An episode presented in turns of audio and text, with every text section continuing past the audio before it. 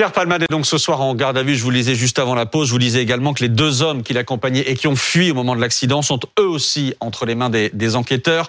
Je salue le général François Daoust. Bonsoir mon général. Merci d'être euh, avec nous, ancien directeur de l'Institut de recherche criminelle de la gendarmerie et du pôle judiciaire de la gendarmerie. Je viens à vous dans une seconde. Je salue également le docteur Sami Bendaya. Bonsoir docteur. Bonsoir. Merci également d'être là, spécialiste en médecine physique et réadaptation et expert judiciaire auprès de la Cour d'appel de, euh, de Paris. Je viens à vous, messieurs, dans une seconde, mais encore un mot avec vous, Cécile Olivier. Ces deux fugitifs qui sont donc ce soir entre les mains des enquêteurs, qui sont-ils? Qu'est-ce qu'on a comme information sur eux? Alors le premier qui a été arrêté ce matin euh, à Clichy-la-Garenne, euh, c'est il a 33 ans. Euh, c'est un homme qui est de nationalité marocaine, qui est en situation irrégulière, ce qui peut expliquer pourquoi il a pris la fuite en appelant, en, voyant après l'accident pour échapper à la police. Et le deuxième, lui, s'est rendu cet après-midi. D'ailleurs, son avocat avait appelé ce matin les services enquêteurs en expliquant qu'il allait se rendre. Et lui, il a 34 ans. Et il est connu de la police pour des affaires de stupéfiants, ce qui peut expliquer, là encore, euh, qu'il ait pris la fuite euh, après l'accident euh, pour pour pas avoir de problème avec la police. Est-ce que vous savez comment les gendarmes sont montés jusqu'à eux? Alors il y a plusieurs, ce sont les policiers d'abord, hein, c'est le commissariat de, de, Melun qui a l'enquête. Il y a à la fois la téléphonie, euh, ce sont des connaissances de Pierre mmh. Palmade. Hein. De toute façon, euh, il les connaissait, euh, pour certains, il les connaissait depuis, depuis un moment. Et puis le, deuxième, celui qui a été arrêté ce matin, ce soir, pardon, il avait été vu la journée avant l'accident, aux alentours de midi. Il avait été vu dans, dans, le, village avec Pierre Palmade. Pierre Palmade était allé à la boulangerie et lui était allé à la pharmacie pour acheter des seringues mmh. parce qu'on sait qu'il s'injectait les, les, les, produits. Euh, et il avait payé avec une carte bancaire. Et euh, tout le croisement euh, de ces données a, permis de, remonter jusqu'à lui. Général Daoud, quelles sont les, les premières questions à poser à ces deux-là, à ces deux fugitifs qui sont maintenant en garde à vue? Alors, des, euh, ces deux fugitifs, il y a plusieurs questions à poser. Il y a deux enquêtes qui sont simultanées. C'est à la fois celle de l'accident dramatique pour la famille qui en a été victime et une deuxième enquête, dont là, ce sont les policiers qui l'ont, et une seconde enquête qui est sur l'usage de produits stupéfiants et la possibilité d'être mêlé à un trafic de drogue indirectement mmh. pour euh, Monsieur Palmade, encore que on ne connaît pas la suite de l'affaire, qui, elle, a été confiée à la gendarmerie. Donc là, on voit qu'il y a deux orientations différentes. Et euh, de, de ces orientations, eh bien, euh, les enquêteurs vont commencer d'abord par l'accident. Chacun devant livrer sa version des faits de l'accident, comment ça s'est passé, et dans un deuxième temps, les versions qui vont être ainsi faites, chacun dans une euh, brigade ou un commissariat différent, vont être confrontées. Et cette confrontation va permettre de voir s'il y a une finalement une unité de parole ou au contraire de nombreuses divergences. Et s'il y a des divergences, là, ça va entraîner de nouvelles questions et d'autres orientations par rapport à la façon dont l'accident a pu être produit à la suite de euh, soit un usage, euh, euh, une conduite avec une vitesse excessive sous mmh. l'emprise de produits stupéfiants. Mmh. général, qu'est-ce qu'on leur reproche aujourd'hui? On a beaucoup parlé de non-assistance à personne en danger. Encore une fois, pour ces deux personnes qui ont fui les, lieux de l'accident, est-ce que ça pourrait aller jusqu'à complicité? Eh bien, euh, selon les versions et selon ce qui s'est passé, effectivement, il pourrait y avoir euh, une complicité, mais qui serait plutôt liée au trafic de drogue, euh, plutôt qu'il n'y a pas une complicité dans l'accident. Soit on est co-auteur parce qu'on a provoqué une inattention de, du conducteur, et auquel cas, là, il y a une responsabilité qui sera liée. Mais il faut savoir que ne serait-ce que la non-assistance à personne à danger, et du fait même qui est un mineur de 6 ans qui a été grièvement blessé, mmh. eh bien, ces deux personnes encourent 7 ans d'emprisonnement et 100 000 euros d'amende. C'est l'article 223-6 du Code pénal qui le prévoit. Mmh. Euh, vous parlez de confrontation, confrontation des versions, d'accord? Est-ce qu'on peut confronter les personnes qui sont en garde à vue euh, pour une affaire comme celle-ci, pour une affaire d'accident de la route? Est-ce qu'on peut aller jusque-là? Ah, tout, à fait, parce qu'il y aura une question de responsabilité. Et là, comme il y a une succession d'infractions qui viennent euh, s'additionner les unes après les autres, la confrontation, soit les enquêteurs euh, le, souhaiteront, soit le procureur de la République euh, voudra qu'elle se fasse, ou s'il y a une, ouverture d'une information, le juge d'instruction eh bien, décidera de faire une confrontation de façon à ce que les uns face aux autres, eh bien, celui qui a menti, euh, sera mise en défaut. Donc la confrontation, d'une manière ou d'une autre, elle se fera.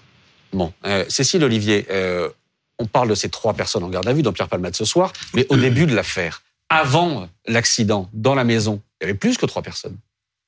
oui, selon nos informations, ils étaient quatre mmh. avec lui, des, jeunes hommes qu'il avait rencontrés via des applications. qui pour certains avaient des relations tarifées avec lui, ce qu'on appelle des escortes. Euh, bon, ces personnes ont peut-être euh, été entendues.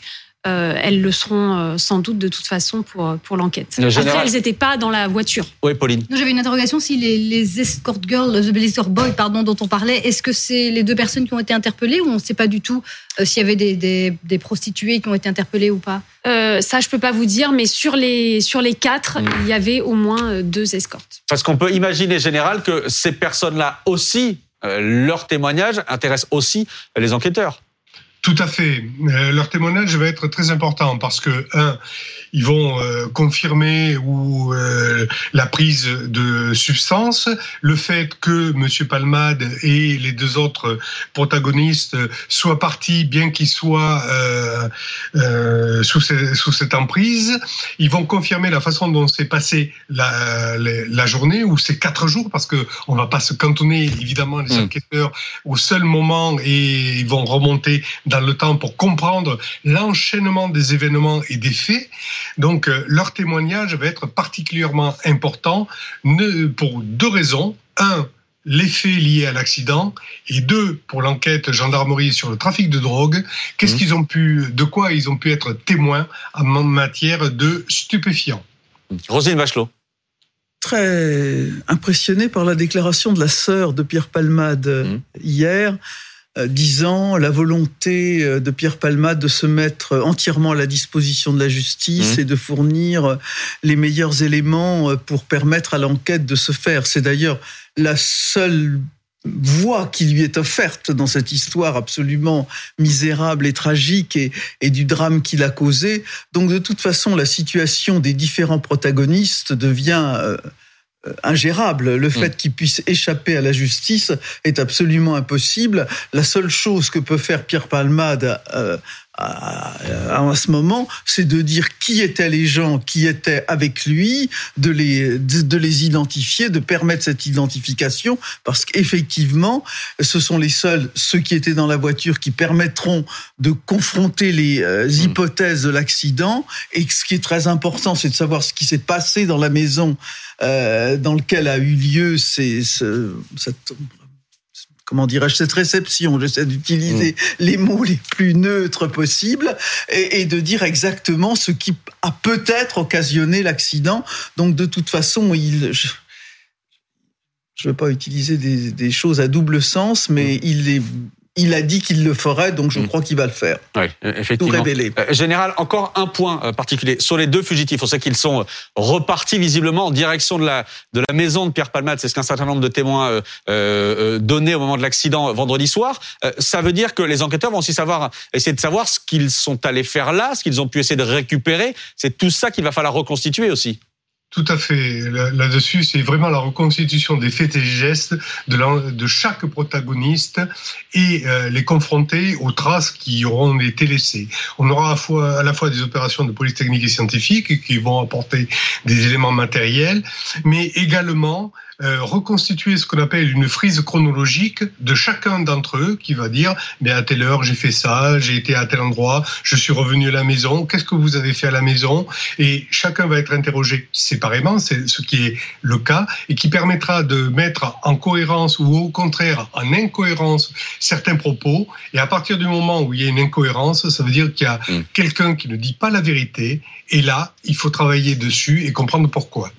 On va parler des, victimes, des personnes blessées dans une seconde, mais j'ai encore une question, euh, euh, mon général. Qu'est-ce que ça change pour des enquêteurs qu'il y ait cette attention médiatique depuis cinq jours, qu'il y ait une personnalité extrêmement connue dans, ce dossier-là? Qu'est-ce que ça change en termes de pression, notamment, qui est mise sur les enquêteurs? Alors là-dessus, vous l'avez dit, c'est c'est une pression et c'est une pression qui est qui est difficile. Alors euh, beaucoup d'enquêteurs ont, l'habitude et prennent le recul.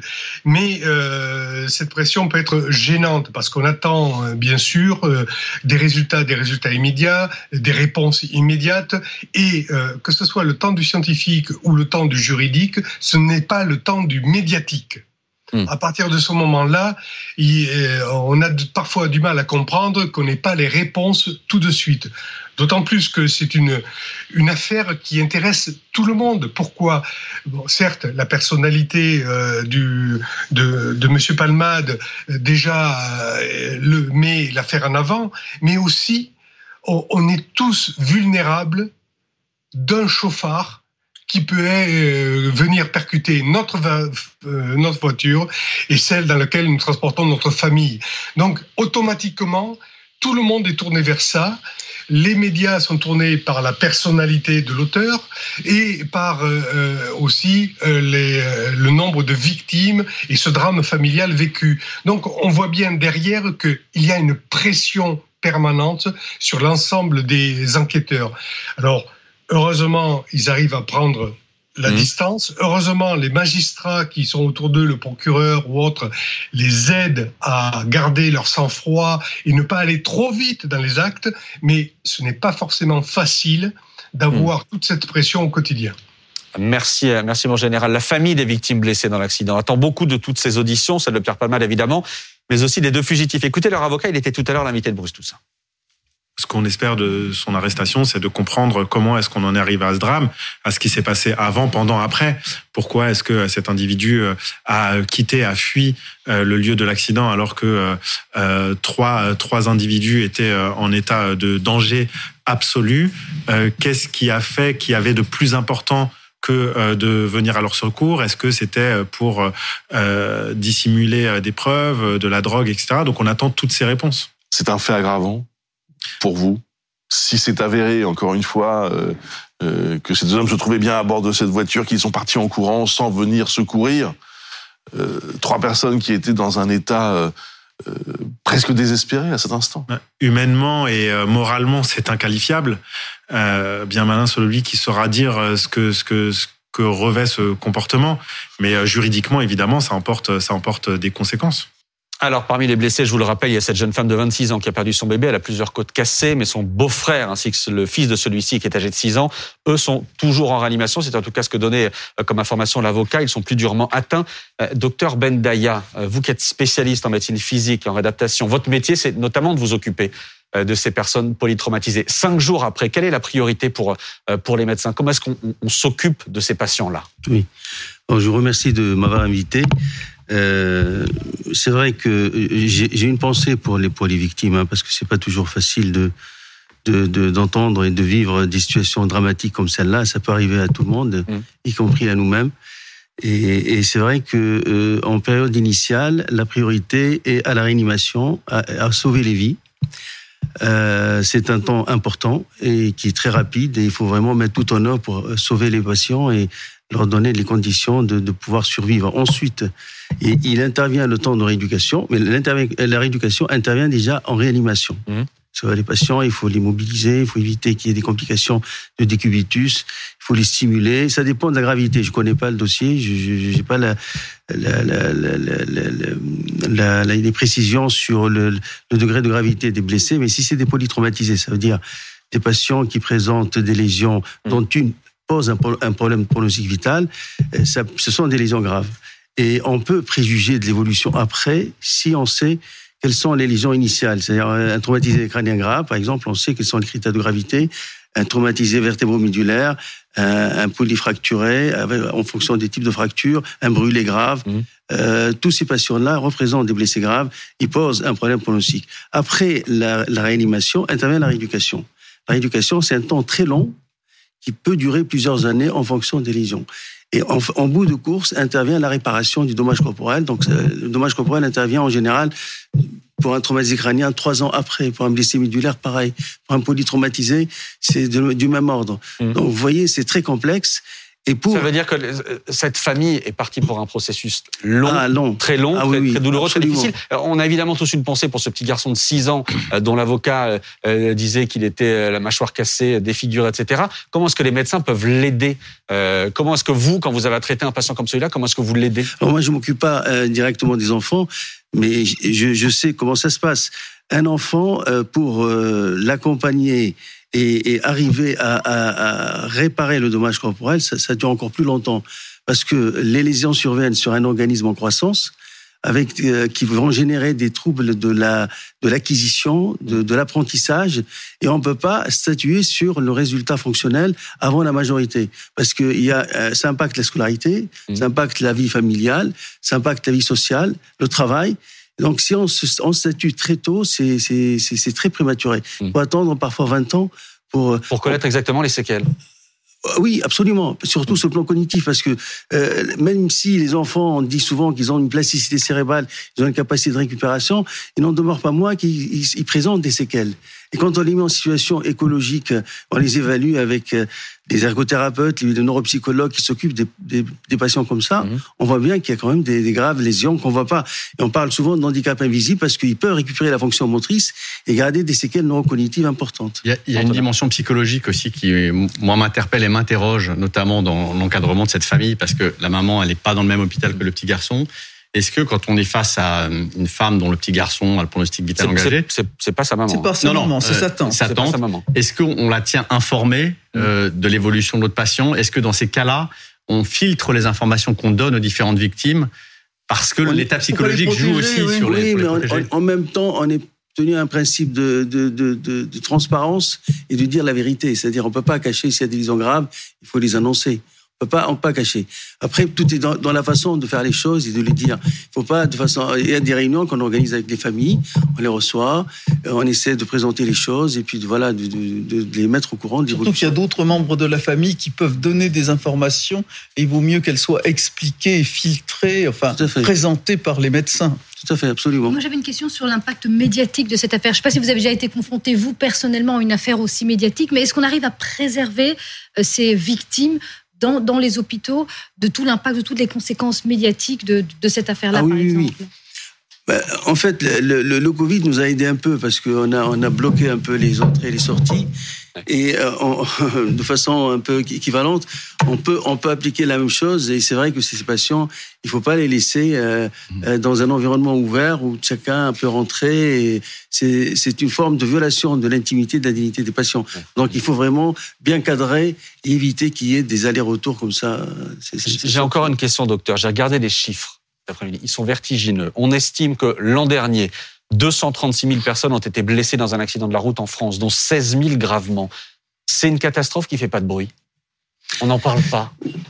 C'est vrai qu'il y a eu une amélioration des conditions de circulation avec la limitation de vitesse, les, les dodanes, mmh. les, les ronds-points, tout ça, mais il y a, il y a toujours le problème de, de la drogue et de l'alcool au volant. Mmh. C'est une réalité indéniable et je pense qu'il y a encore des efforts à faire à ce niveau-là pour limiter les, les, séquelles, les conséquences.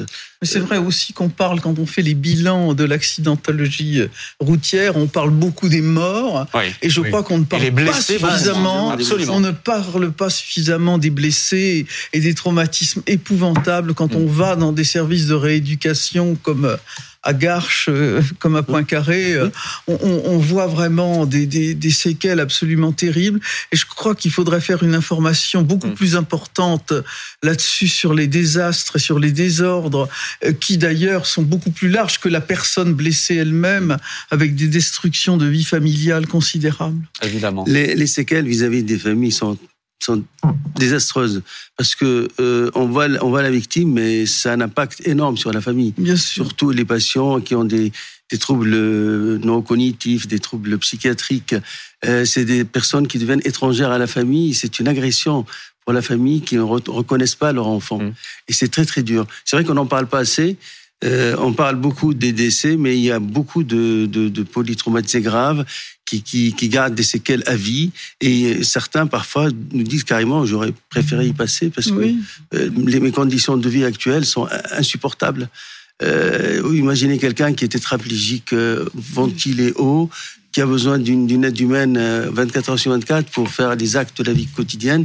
C'est c'est pas une vie vraiment euh, qu'on peut espérer à, à, des personnes euh, genre humain. Merci beaucoup, docteur, d'avoir été euh, avec nous ce soir en direct. Je rappelle les deux informations de la soirée, le placement en garde à vue de Pierre Palmade et les deux hommes donc, qui l'accompagnaient lors de l'accident. On y reviendra tout à l'heure plus en détail. Ce sera aux alentours de 22h50.